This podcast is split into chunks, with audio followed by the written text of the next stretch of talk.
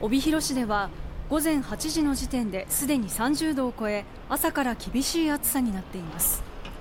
今日の予想最高気温は帯広市は35度で3日連続の猛暑日になるとみられ北見市や札幌などでも30度を超える真夏日を予想しています。気象庁などは特に十勝地方で熱中症の危険性が極めて高まっているとして熱中症警戒アラートを発表しています。外出はなるべく控え室内でもエアコンのない場所では厳重な警戒が必要です。こまめに水分補給をするなど熱中症対策をしてください。